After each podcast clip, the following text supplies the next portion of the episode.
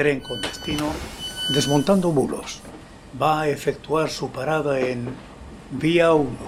Ocio News, un viaje por la información. Bulos, mentiras, falsedades. Sara Martínez los desmonta para ti. No te lo pierdas. Desmontando bulos con Sara Martínez.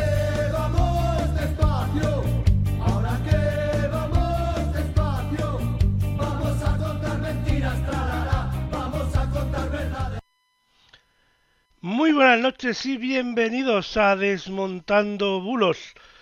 Eh, hoy es jueves 1 de diciembre de 2021 y uh, esto es ni más ni menos que el, un nuevo Desmontando Bulos. Estamos en directo, son las 9 y uh, pues un minuto, las 8 y un minuto las Islas Canarias. Voy a ver si eh, soy capaz de que me veáis. Ahí está, ahí estoy. Hola, buenas noches a todos. Y, y bueno, una semana más nos vuelve a pillar. Uh, increíble con los jueves con un montón de novedades y el programa ya preparado.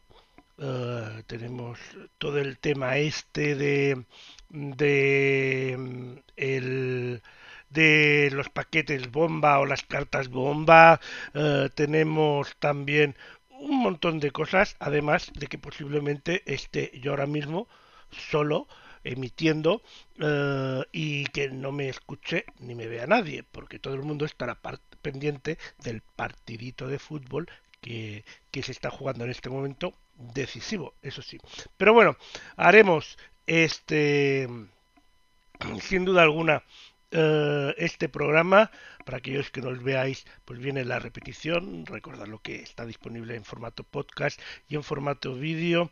O también aquellos que no os guste el fútbol y queráis uh, disfrutar sin duda alguna uh, bueno disfrutar o aprender como siempre de todo el contenido que os traemos.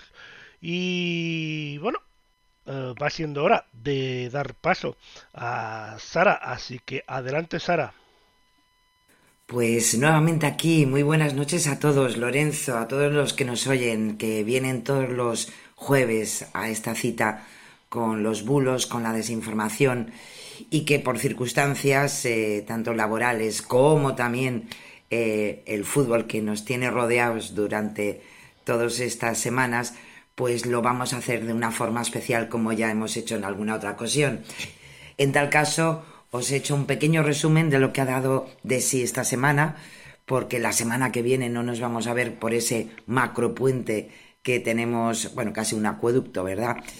Entonces, eh, no queríamos faltar a la cita con la, con la desinformación y con las pautas a tener en cuenta, eh, con la seguridad que debemos tener en redes sociales y saber buscar y detectar cuando nos quieren engañar. Así que si te parece Lorenzo, empezamos como siempre con lo que significa la ciberdelincuencia, que como todas las semanas tenemos diferentes timos por ahí pululando. Yo os hemos destacado uno porque se está enviando por correo, correo electrónico, y supuestamente por parte de una marca de café como es Nespresso, para invitar a los usuarios a que canje sus puntos por productos como cápsulas, vasos o máquinas de café. Sin embargo, se trata de un phishing. Los timadores se hacen pasar por esta marca para quedarse con tus datos personales y tu dinero. Además, Nespresso tanto es así que también ha advertido en sus redes sociales y con un comunicado para decirnos que se trata de un fraude y que aseguran que no tienen evidentemente ninguna relación con estos emails. La dirección desde la que se envía el correo, contrato como podéis ver no incluye ninguna referencia al nombre de la marca. Y la web a la que enlaza ese email es becabra.blogspot.com, pues tampoco es la oficial de Nespresso, que es nespresso.com.es.es.home. Y eso sí, en este momento hay que decir que ya no está disponible porque eh, ya han habido denuncias y por tanto los cuerpos y fuerzas de seguridad del Estado ya han hecho parte de su trabajo. Eh, como os decía, eh, ha sido bastante virulento porque la, la propia cuenta oficial en Twitter de Nespresso ha advertido de este correo fraudulento y, evidentemente ha querido avisar a los posibles em, a las posibles personas afectadas o a las que todavía no les ha llegado esa comunicación vía email, pues que esto evidentemente es un fraude. Hay muchos más. Eh, pues si os pasáis por maldita.com, maldito eh, timo, tenéis diferentes, como todas las semanas, diferentes eh, posibilidades de ser timados. Así que ojo, como siempre, precaución, mirar siempre las direcciones, que en definitiva es el camino más fácil para detectar eh, muchos de estos de estas ciberdelincuencias, ¿no? Y nos vamos con INCIBE, dentro de nuestro apartado, como siempre, de ciberseguridad. en esta semana nos han advertido de que se han detectado múltiples campañas de correos maliciosos de tipo phishing, como el que estábamos hablando hace un momento. Hay muchos más. Y como podéis imaginar, pues unas veces es eh, primero para, para, robar credenciales de acceso, usuario y contraseña, y, o, una cuestión mucho más dolorosa eh, como son pues nuestras cuentas bancarias. En este caso en concreto INCIBE Em, se preocupa porque es una campaña de correos que intenta robar esas credenciales de acceso por el gestor de correo. Eh, en los correos electrónicos identificados varía el asunto y el cuerpo del mensaje, pero siguen una estructura común. En todos ellos se indica que la contraseña del usuario caduca pronto o que hay una nueva actualización del servicio y que no podrá seguir utilizándola a partir de una determinada fecha. En algunos de ellos se incita al usuario a acceder a un enlace malicioso para cambiar su contraseña o actualizar el servicio. En otros se solicita los datos directamente en el cuerpo del correo. El objetivo de todas las campañas es obtener evidentemente esas credenciales del usuario. E nos, nos avisa en caso de recibir un mensaje con estas características, como os podéis imaginar, lo recomendable es eliminarlo directamente y poner en conocimiento de los compañeros el intento de fraude si estás en una empresa o eh, pues compartes correo electrónico red eh, de correo electrónico pues con tu familia o demás. Todo ello evidentemente para evitar posibles víctimas. En el supuesto de haber facilitado las credenciales de acceso, lo más importante, modificar lo antes posible esas credenciales y siempre que se pueda habilitar ese doble factor de autentificación, pues para darle más seguridad y robustez a ese servicio. También se deben eh, acordaros de modificar esas credenciales en cualquier otro servicio que se utilicen las mismas, porque sabéis que a veces con las credenciales del correo electrónico pues nos sirven para acceder a otros servicios. Pues ojo con eso porque también en tal caso tenemos que variarlo. Así que eh, ojo con lo que nos llega, como siempre, por esa bandeja de entrada. Y dentro de lo que son los consejos OSI, os traemos también eh, pues un nuevo mensaje, un nuevo vídeo de la Oficina de Seguridad del Internauta.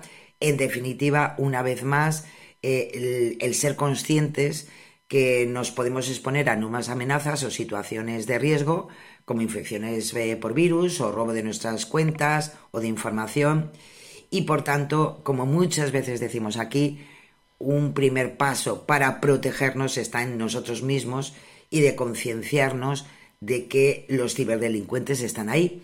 Así que vamos a escuchar esos consejos o sí y volvemos otra vez a comentar más cosas. Pues vamos a ello. Ahí están los consejillos.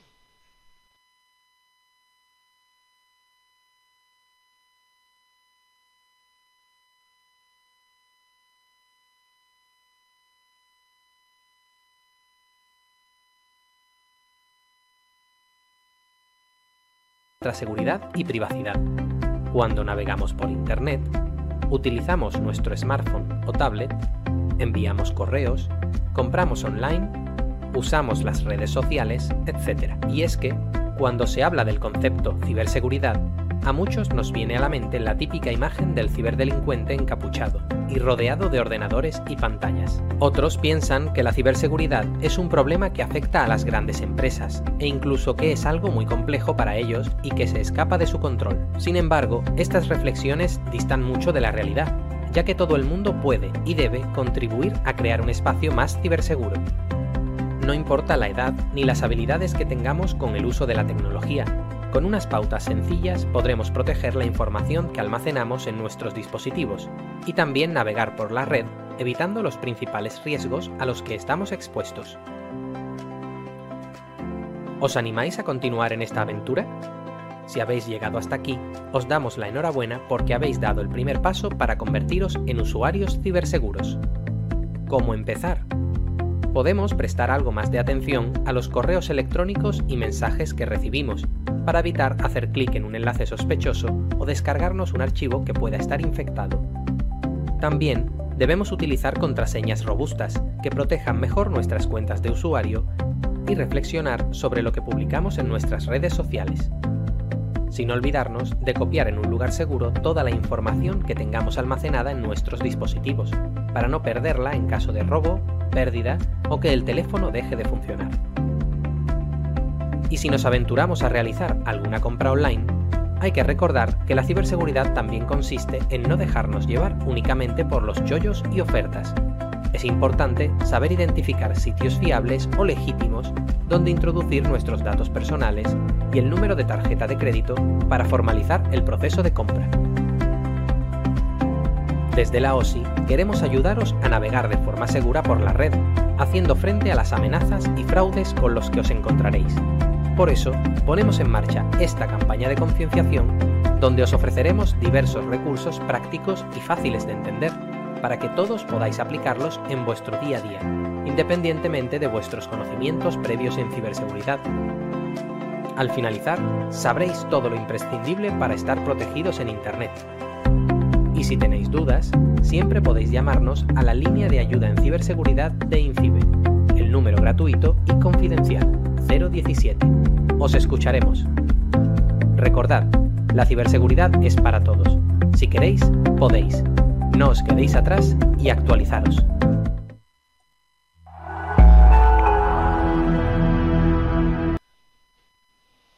Pues continuamos. Pues ahí está ese consejo, esas reflexiones a tener en cuenta que siempre vale la pena repetir para que sea una de las cosas más importantes que hagamos cuando estamos en Internet y usando algo tan estupendo como es la tecnología, pero que, también tiene sus, sus problemas. ¿no?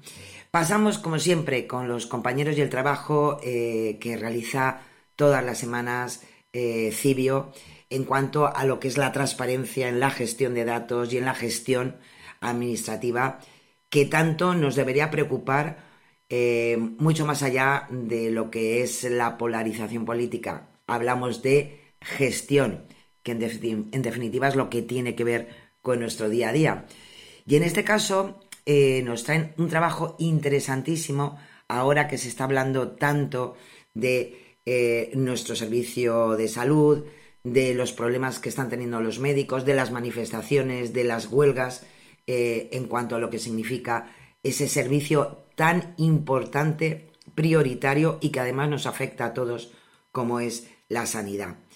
En concreto nos trae un trabajo recopilatorio muy, muy bueno, donde podemos ver datos para saber eh, qué es lo que está pasando con la sanidad en España. Eh, en 2022 la carga de trabajo en medicina familiar se ha mantenido o incluso ha empeorado en todas las comunidades que, han podido, ojo, y que han querido proporcionar datos a Cibio, que algunas, algunas eh, comunidades autónomas no han querido darle los datos a Cibio, cosa interesante. Eh, en todas, como os decía, según este trabajo realizado por Cibio, pues ha empeorado esta situación, menos en Castilla-La Mancha. Entre las 10 áreas sanitarias más saturadas se encuentran dos de la Comunidad Valenciana, cinco de Andalucía y tres de la región de Murcia, que rondan una media de 40 consultas atendidas al día.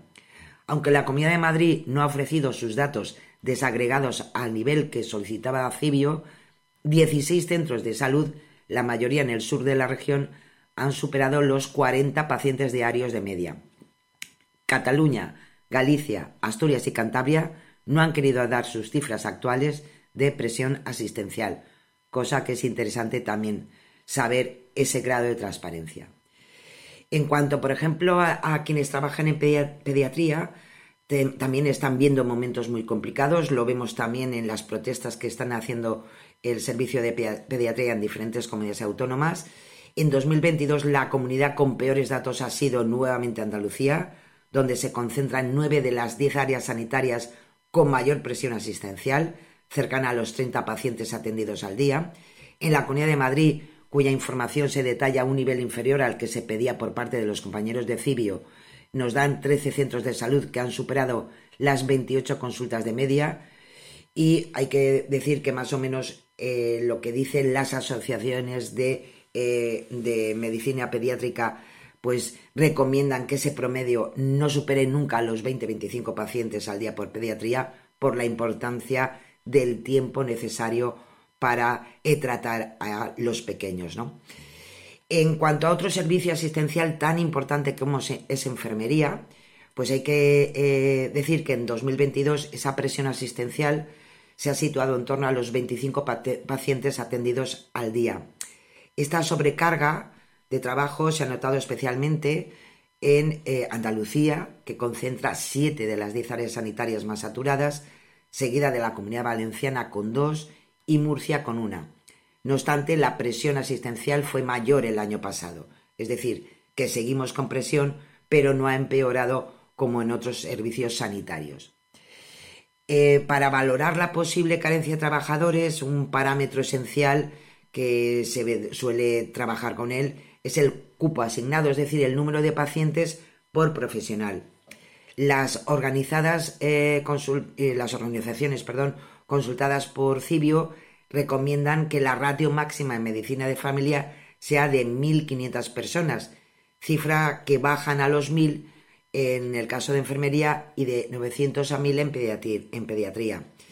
En este caso, eh, se han ido a, a, los datos del propio Ministerio de Sanidad y en 2021 eh, comunidades como Baleares, Ceuta, Melilla y la Comunidad de Madrid superaban con creces el umbral en medicina familiar, mientras que en pediatría estas regiones junto con Cataluña tenían cupos más altos de lo recomendado. En el caso de enfermería, todas las comunidades incumplían las ratios recomendadas, aunque la peor situación estaba en Madrid, Ceuta, Baleares, Melilla y Andalucía. Así que interesantísimo trabajo realizado por Cibio, que os recomiendo que os paséis por su, por su página, podéis desgranar eh, hasta por municipios para saber dónde estáis y cómo es la situación eh, sanitaria en vuestra localidad. Y tenéis eh, todos los datos reunidos y trabajados en Cibio. Así que enhorabuena, como siempre, a los, a los compañeros y lo dicho, en definitiva son datos y luego cada uno pues eh, que considere las opiniones que crea más conveniente. Seguimos con datos, gracias Europa Press Datos y como estamos con el fútbol, pues también nos han traído durante esta semana algunas gráficas muy interesantes. Eh, entre ellas os traigo estas. Eh, ocho selecciones nacionales se han alzado victoriosas en un mundial de fútbol. es interesante porque más que nada porque salimos, no, siempre, no sé, da un poquito de alegría, ¿no? Pero eh, los más futboleros lo sabréis, pero esas ocho selecciones eh, son Brasil, Alemania, eh, Italia, Argentina, Francia, Uruguay, Inglaterra y España. Esas son siempre las que hoy por hoy podemos poner en el podium. Hay que decir que también que la selección brasileña es la que más victorias ostenta, con un total de cinco, y le siguen eh, Alemania e Italia con cuatro cada una, y Argentina, Francia y Uruguay con dos, y por último Inglaterra y España con una. Ahí estamos. Veremos si, no sé, igual a lo mejor tenemos alguna oportunidad ahora mismo que estarán ahí pegándose el cobre eh, futbolero. Ahí están los datos. También, por otro lado, la que más veces ha quedado subcampeona, que hombre, siempre es esa medallita de plata, pero ahí están, pues hay que decir que ha sido Alemania, eh, cuatro veces, seguida de Argentina y Países Bajos con tres. Y también Alemania es la que ha quedado en tercera posición más veces, hasta en cuatro ocasiones. Así que, en fin, ahí ha, estado hasta hoy, hasta este año, hasta este mundial, los datos del Campeonato del Mundo de Fútbol y veremos cómo siguen esas gráficas y esperemos a ver si tenemos suerte y eh, podemos eh, sumar alguna cosita más. Suerte y, como se dice en estos casos, que gane el mejor o el que mejor juegue o el que más suerte tenga, porque las cosas son así. Y en, más datos nos vamos y cambiamos radicalmente de tema, desgraciadamente, es la guerra de Ucrania. Eh, de vez en cuando traemos esos, esos eh, mapas ¿no? que nos, nos dan eh, algún dato mucho más visual de lo que desgraciadamente está pasando en, este, en esta guerra con Ucrania por parte de Rusia. Mm, y, hay que decir que a partir de que las autoridades ucranianas han denunciado esta misma semana en el marco de estos ataques aéreos del ejército de Rusia sobre la región de Yerson, la estación de suministro de agua para la ciudad pues ha resultado dañada. Em, hay que decir que es uno de los puntos de suministro más importantes que abastece a toda la ciudad de, de y la verdad que pues eh, aún todavía empeora muchísimo más la situación de especialmente de servicios de la sociedad civil. Em, en este momento, según los datos, ojo, del Ministerio de Defensa de Ucrania, pues se ha elevado hasta 16.000 los ataques con misiles lanzados por las Fuerzas Armadas rusas. Em, y de acuerdo con el balance eh, facilitado por este propio ministerio, la inmensa mayoría de, los, eh, de las ofensivas rusas eh, han tenido como objetivo áreas urbanas y asentamientos del territorio ucraniano. Esa es la situación en este momento, a día de hoy, de la región ucraniana y bueno, veremos, veremos cómo, cómo sigue la situación con el frío, eh, que sabemos pues que desgraciadamente va a hacer mella, no solamente a la población ucraniana, sino evidentemente a los soldados que, pues, desgraciadamente han sido movilizados para, para esta guerra, ¿no? Y también os traigo, eh, porque han salido durante esta semana, eh, datos del alto comisionado de la ONU para los refugiados, ACNUR, en cuanto a lo que es la crisis de refugiados que eh, se ha producido, desgraciadamente, pues, por, por, este por esta operación militar ¿no? de Vladimir Putin. Em, en este momento, como podéis ver, eh, ahí están lo, que es el movimiento de, refugiados, que se estima más de 6 millones que han huido de Ucrania desde el 24 de febrero, ese terrible día donde empezó la operación militar rusa. Este otro gráfico que también nos va a poner Lorenzo muestra los refugiados ucranianos registrados en cada país europeo. Y como podéis ver, pues eh, Alemania es el país que más refugiados ucranianos eh, pues tiene en este momento en, su país.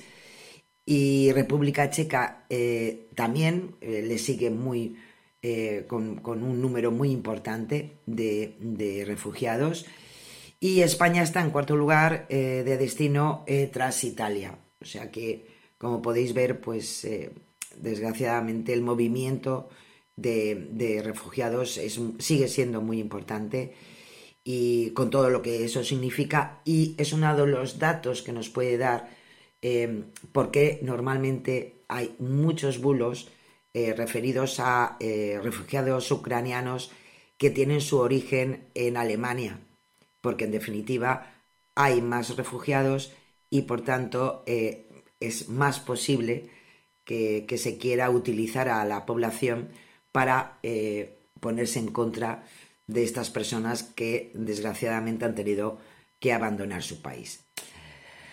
Ahí están los datos y ya sabéis que Europa Press todos los días eh, emite eh, diferentes gráficos de las diferentes noticias, tanto sociales como económicas como políticas, eh, durante cada semana para saber, para visualizar mejor los datos, qué significa nuestra actualidad. Y si te parece, Lorenzo, pues pasamos ya a lo que son los bulos como tal, qué es lo que se ha movido en redes sociales y que nos han querido colar. Empezamos con Maldito Bulo, que destacamos de todo su trabajo semanal, eh, precisamente algo, un contenido que ha circulado en redes sociales, hablando del Mundial de Fútbol de Qatar, como no, que aseguraban eh, eh, que había un espontáneo que interrumpió durante el partido entre Portugal y Uruguay, ese, ese partido, mostrando una, una bandera de la paz, que lleva, pero que llevaría, ojo, tatuado el símbolo del batallón Azov. ¿Qué ocurre? Eh, es un bulo. ¿Por qué? Porque sí que es cierto que durante ese encuentro, el 28 de noviembre, entre Portugal y Uruguay, un espontáneo saltó al terreno de juego con una bandera de la paz junto a mensajes apoyando las protestas en Irán o pidiendo el fin del conflicto en Ucrania. Unas imágenes que se han viralizado en redes sociales junto a mensajes asegurando que este aficionado tendría tatuado ese símbolo del batallón Azov, eh, que sabéis que es ruso, eh, em, parte de, de, esa Guardia Nacional ucraniana y que eh, ha sido motivo en muchas ocasiones de que se diga que es un símbolo que de alguna manera justifica los ataques que ha hecho Rusia respecto a cierta parte de la población ucraniana eh, sobre su vinculación nazi, ¿no? ¿Qué ocurre? Que ese símbolo se trata de un símbolo nacional de Ucrania, como se ha podido observar en más detalle en otras publicaciones eh, eh, de las redes sociales. en concreto, ya se ha visto en otras ocasiones que se ha utilizado este símbolo nacional de Ucrania para hacer más bulos eh, y, todos relacionados evidentemente con la invasión Rusia, de, eh, Rusia. Eh, todo esto verdaderamente lo único que nos da a entender es que a pesar de que se desmienten muchas veces, yo creo que la mayoría de las veces, estos bulos que tienen una connotación evidentemente ideológica, pues al final siguen y continúan pues porque siempre saben que en algún momento el que quiera creer algo al final se lo va a creer aunque se desmienta. Pero que sepamos eso, que esos símbolos que a veces dicen que eh, son símbolos del batallón Azov, que en definitiva tiene una vinculación em, fascista, ¿no? Dentro de las. porque Ucrania también no era un país que vivía en, paz, tenía sus, sus problemas ¿eh? Eh, internos y sus propias guerras internas pues no, no coincide con esa interpretación que, se hace interesada, evidentemente, sobre el tema. Pasamos a otra eh, que en definitiva yo creo que hablaremos, hablaremos en las próximas semanas eh, sobre la difusión de una teoría de la conspiración que ya hemos hablado más veces de ella. Eh, alguna vez ya hemos comentado una serie de bulos donde se intenta em, dar a entender que ciertas mujeres, esposas de mandatarios políticos, que no son mujeres, que son hombres. Le pasó a la actual eh, mujer de, Pedro Sánchez, pero también a la mujer del presidente de Francia, como a Michelle Obama en Estados Unidos. Esto continúa. Y en verdad al final eh, eh, las personas que, eh, se preocupan de, de, qué se mueve en redes sociales, al final todo esto es una teoría de la conspiración que lo dicho, yo creo que haremos un mini especial de qué significa esto y qué es lo que quieren seguir propagando con este tipo de, de contenidos, ¿no? Y uno, el último ha sido también, que además se ha hecho, fue, trending topic, em, eh, respecto a Begoña Gómez, la mujer del actual presidente del gobierno, eh, diciendo nuevamente que es un hombre que se llama Begoño, le llaman Begoño, y, circula entre otros mensajes, ojo, pero circula en redes sociales una supuesta portada de la revista El Jueves en las que se le vería a ambos teniendo eh, acto sexual, ¿no? Bueno, la revista, hay que decir de entrada, el jueves no ha publicado esa portada, y la cuenta que difunde se hace pasar por la escritora y periodista Rosa Villacastín eh, donde de alguna manera da fe de que esa portada existe. En ninguno de los dos casos. Ni existe la portada, ni tampoco es la cuenta de Twitter de la periodista, ¿no? Eh, en maldita.es eh, mm, han hecho una búsqueda para ver esa imagen, a quién podía acompañar y, evidentemente no está recogida en la hemeroteca de portadas eh, eh, de la revista El Jueves, que está disponible y abierta desde marzo de 2016. Además, si nos damos un poco, si nos mm, vamos un poco a lo que es la, portada en sí, el estilo de las caricaturas de la imagen compartida, pues no coincide con la de otras portadas similares, porque es verdad que tiene un diseño muy especial que yo creo que cualquiera de nosotros Em, cuando ve una portada del jueves sabe, aunque no, aunque no sepa, eh, aunque no saliera el nombre, ¿no? La cabecera de la revista, sabemos que es esa revista, ¿no? Así que lo dicho, eh, hablaremos, hablaremos en los próximos eh, programas sobre esta em, teoría de la conspiración que existe como tal, lo que, lo que intentan y quiénes están detrás de todo esto que un poco os lo podéis imaginar, pero bueno, vamos, vamos a hacerlo de tal manera que tengamos datos para poder demostrarlo todo. Y nos vamos a F Verifica. Eh, en esta ocasión nos traen que usuarios de Facebook, de Instagram y Twitter, las tres redes sociales eh, eh, grandes, ¿no? Están compartiendo una grabación de casi dos minutos en la que el, un mandatario catarí Supuestamente se dirige a los ciudadanos colombianos para denunciar, según subtítulos en español, que Petro, el actual presidente colombiano, robó las elecciones y que la población tiene que obligarlo a renunciar. Eso es lo que eh, eh, pone el, texto como tal de la supuesta traducción, ¿no?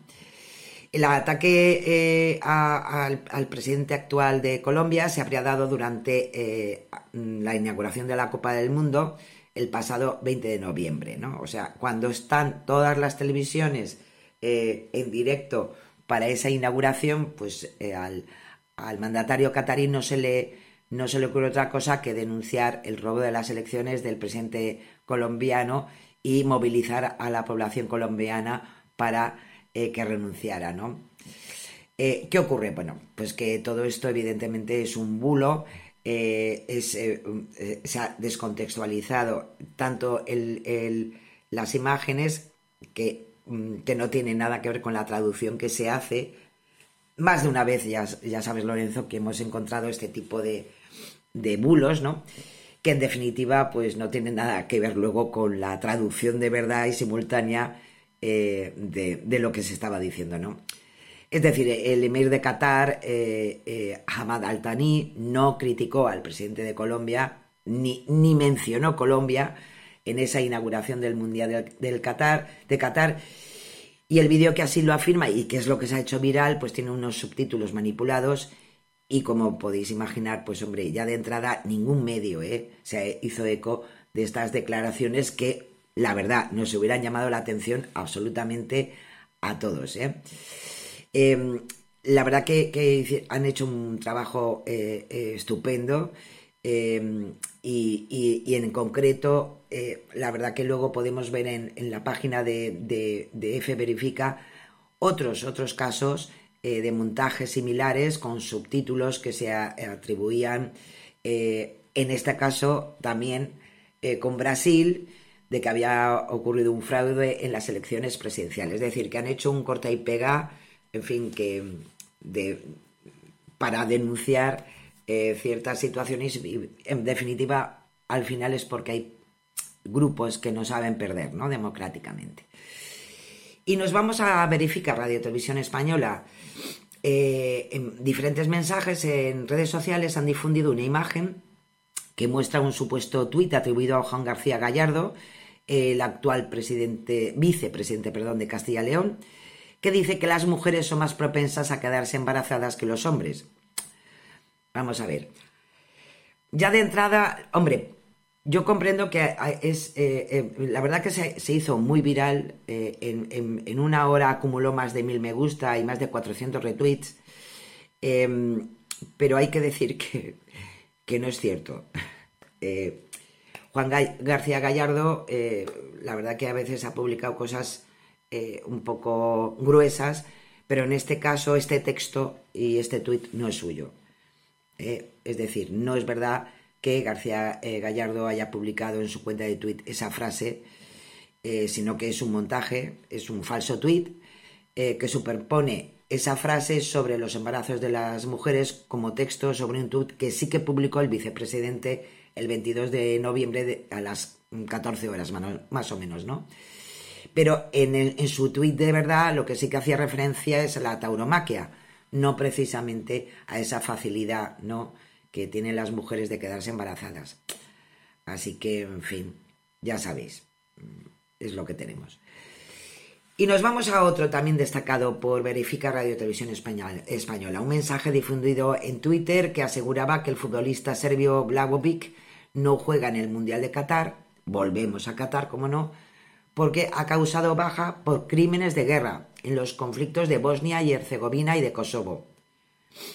Vamos a ver, en primer lugar hay que decir que este futbolista serbio, Dusan Blagovic, eh, es un joven futbolista que nació en enero de 2000, cuando las guerras de los Balcanes ya habían concluido.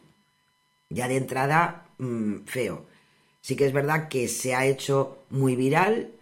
Eh, de alguna manera este mensaje, Bladovkin no juega, el es yugoslavo eh, causa baja por crímenes de guerra, pues tuvo más de 300 retweets en, media hora y 5.000 me gusta según ha podido comprobar Verificar Radio Televisión Española. El texto además añade eh, que se le atribuyen a este futbolista eh, matanzas en Srebrenica y en Kosovo y que por ello estará de baja los cinco días que dure el juicio en La Haya. La verdad que se han montado una historia genial.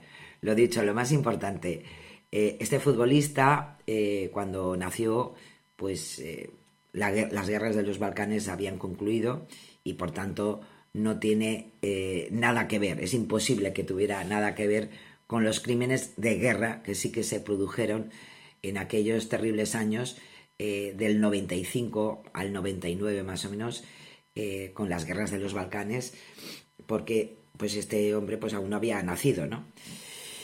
Y, y por tanto no tiene nada que ver.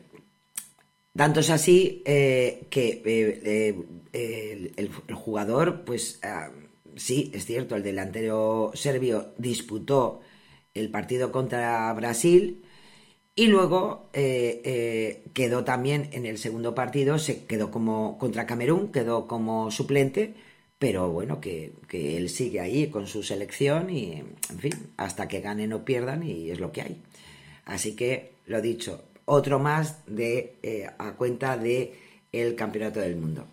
Bueno, vamos Y nos vamos, en este caso nos vamos con un, el último bulo que vamos a traer por aquí em, durante esta semana, nos lo trae Neutral porque también en redes sociales ha circulado una imagen tomada por un satélite en la que, según los mensajes virales, eh, Ucrania aparece apagada como consecuencia de los ataques rusos. La fotografía muestra el continente europeo durante la noche y mientras que en todos los países se ven diversos focos de luz, Ucrania aparece completamente en negro.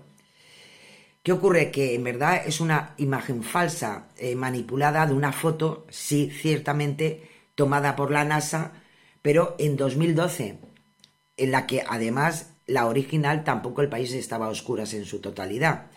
A pesar del alarmismo que se ha creado eh, eh, respecto a la situación en este momento del conflicto bélico con, los problemas de energía, de frío que, se está empezando a vivir en la zona ucraniana, pues esto es una manipulación más de la, de la realidad y, evidentemente pues no, Ucrania no está teñida de negro, sino que es una manipulación de, la, de una fotografía tomada en 2012 y que eh, además se puede comprobar eh, porque Neutral eh, nos trae una pequeña aplicación donde podemos ver la, foto real con sus puntos de luz en algunas de las ciudades principales. Evidentemente no puede ser el mismo servicio por el, conflicto bélico que están viviendo los ciudadanos y ciudadanas ucranianos, pero evidentemente no está en negro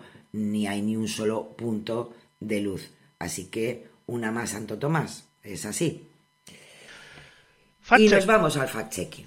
Nos vamos al fact-checking de nuestros políticos. Eh, verdaderamente yo creo que yo creo que van a dejar pasar las navidades por esto de, no sé, de que todos nos ponemos un poquito más moñines, ¿no? Eh, pero esto, eh, en enero, febrero, esto va a ser, bueno, una, bueno, tenemos elecciones también al año que viene, con lo cual os podéis imaginar que el fact-checking durante estos meses va a ser un poquito voluminoso, porque cada vez van a hablar más y van a proponer más y, evidentemente, pues se van a atacar más. Por el momento traemos a mm, Alberto Núñez Feijo, el líder del Partido Popular, que acompañó en un acto de partido a la presidenta de su formación en Extremadura y que será la futura candidata a esta región, María Guardiola. Y en ese acto, pues Feijó criticó, como no, al actual gobierno eh, de la región en Extremadura, eh, eh, que es un gobierno socialista, y aseveró que Extremadura es la tercera comunidad autónoma con más deuda pública de España y con el índice de pobreza más grande de España. Esas fueron las palabras. Claro, en este caso neutral se fue a, la comprobación de los datos oficiales que los encontramos en el Banco de España. ¿Y qué ocurre? Pues que no avalan las declaraciones del líder popular. Si se atiende a la deuda pública sobre el PIB, Extremadura fue en el segundo trimestre de 2022, que son los últimos datos, la séptima comunidad con mayor deuda. La séptima. Por su parte, en términos absolutos, ocupó la posición 13, con solo cuatro comunidades autónomas con una deuda pública en millones de euros más baja que Extremadura. Eh, según estos datos, eh, eh, Extremadura estaría en esa séptima posición en cuanto a mayor deuda pública, con un 23,2 eh, pero por tanto hay seis regiones con una deuda mayor.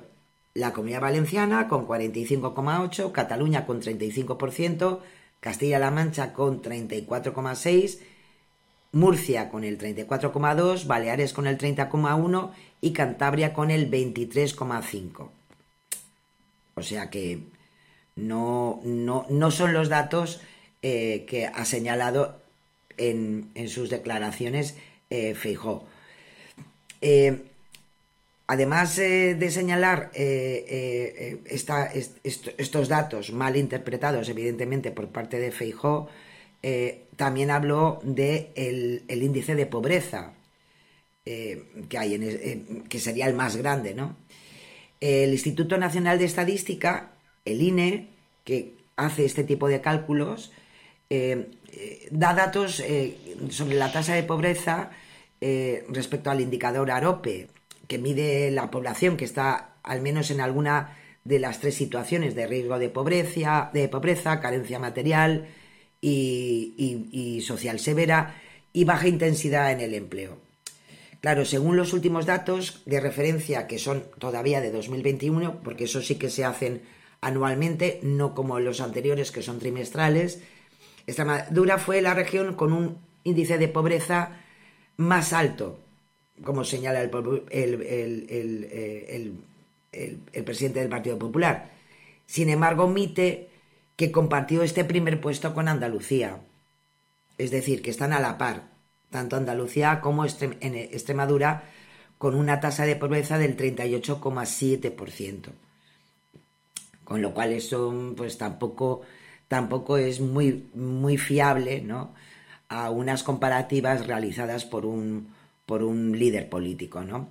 Como sabéis, Neutral se, siempre se pone en contacto con eh, los gabinetes de comunicación de los, de, los representantes políticos. Bueno, y en esta ocasión pues ya podéis imaginar que por el momento pues no han obtenido ninguna respuesta para avalar esas declaraciones. Con lo cual, pues solamente tenemos que decir que de acuerdo a los datos, pues las afirmaciones de Fijo eh, eh, son falsas en el caso, evidentemente, del tema de la deuda y son engañosas en el caso de la pobreza, del índice de pobreza, porque sí que es cierto que es uno de los de mayor tasa eh, a nivel autonómico, pero que comparte posición con Andalucía.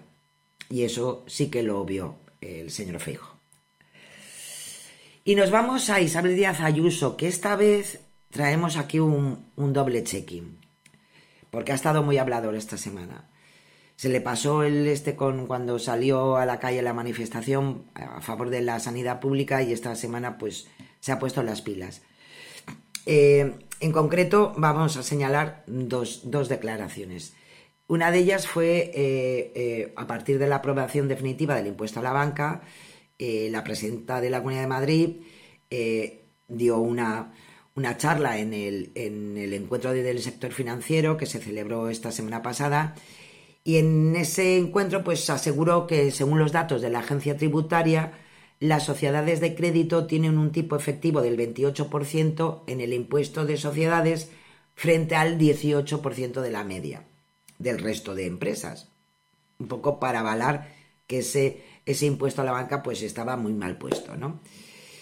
Sin embargo, los datos de la agencia tributaria, que son los que precisamente menciona Isabel Díaz Ayuso, no avalan su declaración.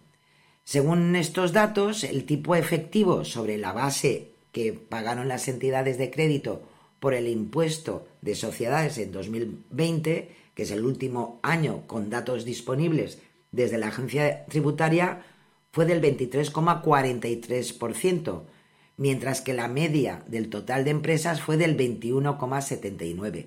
Es decir, la diferencia entre ambos fue de 1,64 puntos porcentuales y no 10, 10 puntos, como dice Ayuso en su crítica a este impuesto a la banca. Os podéis imaginar, como siempre, que Neutral pues, ha preguntado al gabinete de prensa de Ayuso por estas declaraciones, pero pues por el momento no han obtenido respuesta.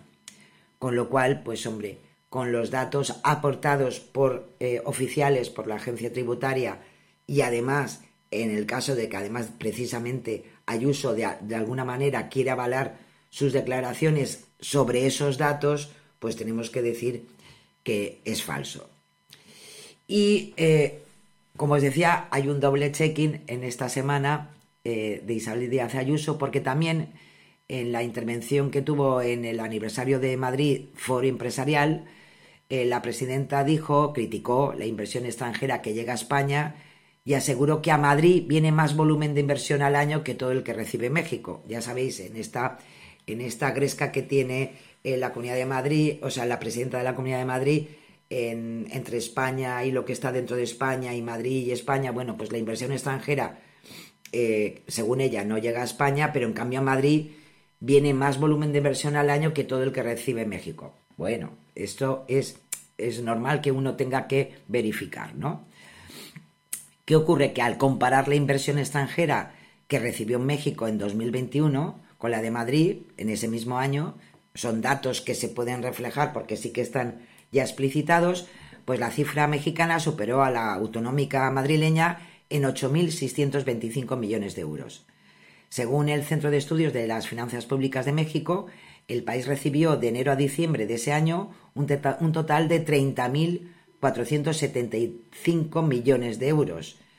Eh, en, dólares serían 31.621,2 millones.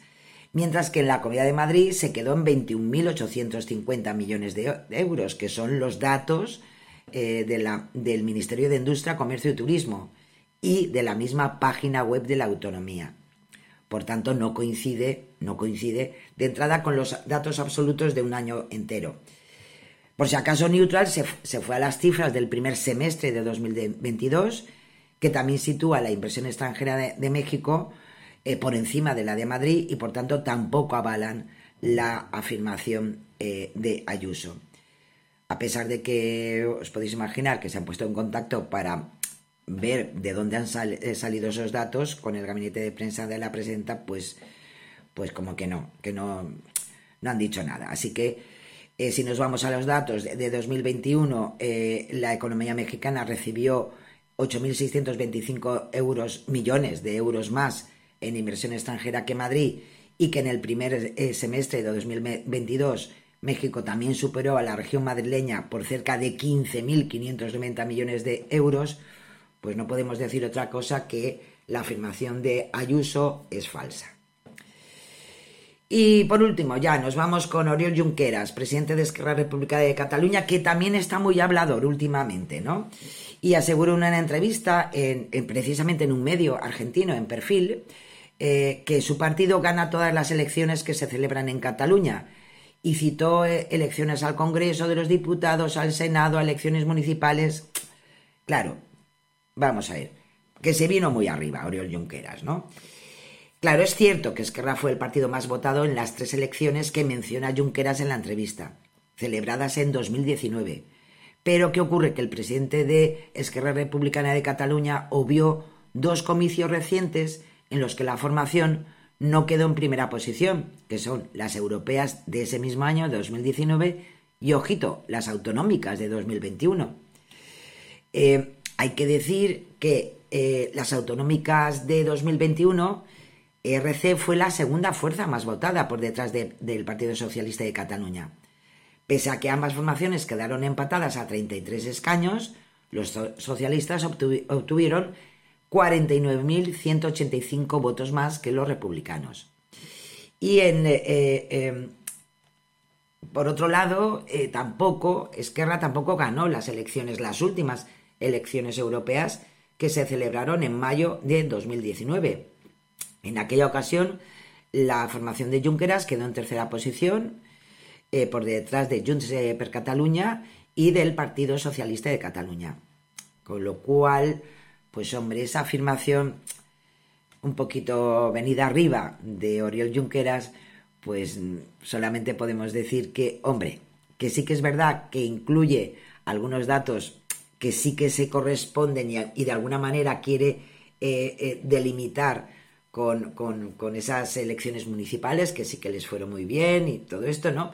Pero que obvia que algunas, algunos comicios mucho más recientes, como las autonómicas de 2021, pues no, no, no las ganaron tampoco. ¿eh? Sí que consiguieron con el pacto con Junts, per Cataluña llegar a, la, a la comunidad autónoma, al gobierno de la comunidad autónoma catalana, pero, pero no es así tan, tan genial. Bueno, estará contento Oriol Junqueras, pero es un poco engañoso. Lo vamos a dejar en esta ocasión como engañoso, porque como vemos que está bastante parlanchín, con todo nuestro respeto, pues posiblemente tendremos posibilidades de ver si recupera o suspende definitivamente. Y en las reflexiones también tenemos, eh, ya para terminar, eh, tenemos dos cosas importantes. Una reflexión eh, que no quería dejar atrás. Hoy es 1 de diciembre, es el Día Mundial del SIDA eh, y, como siempre, en esta ocasión, este año, el lema es Igualdad ya.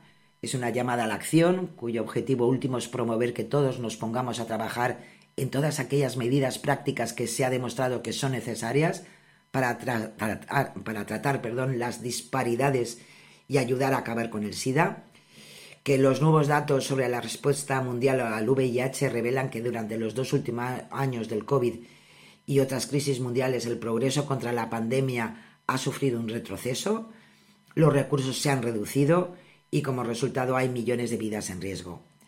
Quedan tan solo ocho años para alcanzar ese objetivo de 2030 de poner fin al SIDA como amenaza para la salud mundial y mm, en una pandemia la falta de equidad no hace sino exacerbar el peligro que al final eh, corremos todos.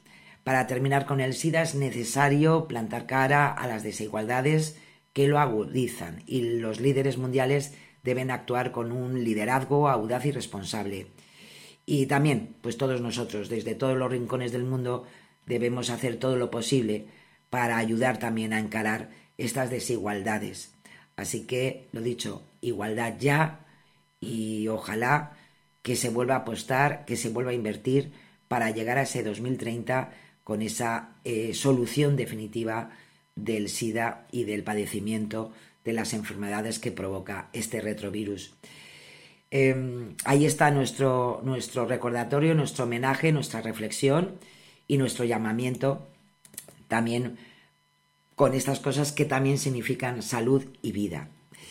Y por otro lado, os dejo eh, un, un estupendo, preciosísimo, a mí, eh, a mí me ha hecho llorar, un cortometraje que, que además eh, comenzó su viaje en el Festival de Cine de Cannes, donde desde ahí ha tenido ya tres premios a la mejor animación, al mejor cortometraje, y, y ha sido seleccionado en una veintena de festivales.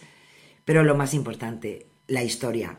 Es una historia de Ian, un niño que quiere llegar al mundo eh, con un mensaje de amor y que con la ayuda de, de Seila, su madre y presidenta de la Fundación Ian, han logrado transformar el dolor en acción para derribar lo más importante, las barreras del aislamiento que muchas veces sufren las personas con discapacidad y transmitir que en el camino hacia la inclusión no hay tiempo que perder. Así que os dejo con Ian, la historia de Ian, y con el compromiso de ser solidarios en muchas cosas que tenemos a, en nuestro alrededor, de muchas situaciones, de la igualdad y la solidaridad con la diferente. Y yo creo que vale la pena que terminemos eh, el programa así.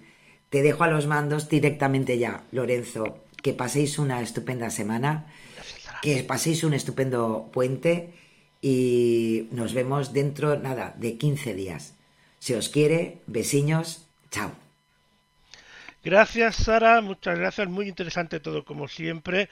Y ahora vamos a ver ese vídeo um, que nos has traído. Vamos a ello.